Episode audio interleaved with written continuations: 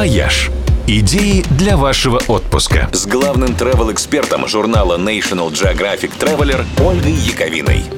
Всем привет! В России, как известно, беды две. В Швейцарии, видимо, дураков не было, и свою проблему с дорогами они успешно решили 150 лет назад – Хотя поначалу считалось невозможным построить надежную транспортную систему в стране, в которой 70% территории занимают горы, а у каждого кантона свои законы и правила, которые делают невозможным общий бизнес.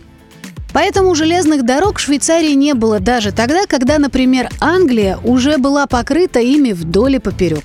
Самую первую линию протяженностью в скромные 23 километра построили только в 1847 году, соединив Цюрих и Баден. Ее немедленно прозвали СББ – Spanish Bahn – железная дорога испанских булочек – Спэниш Брётли – это был специалитет баденских кондитерских.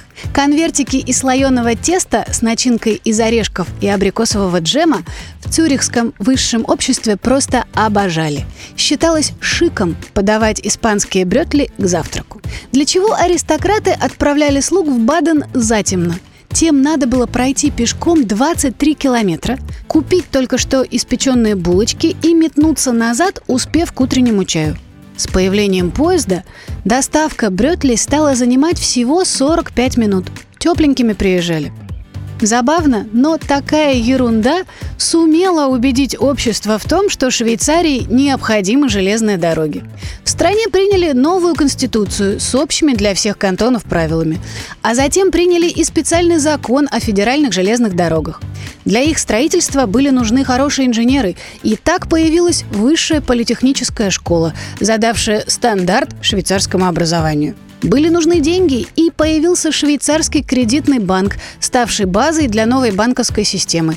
Рабочих волновало будущее, и появилась компания по страхованию жизни и пенсионному обеспечению. В общем, примерно все, чем сегодня славится Швейцария. А все благодаря булочкам.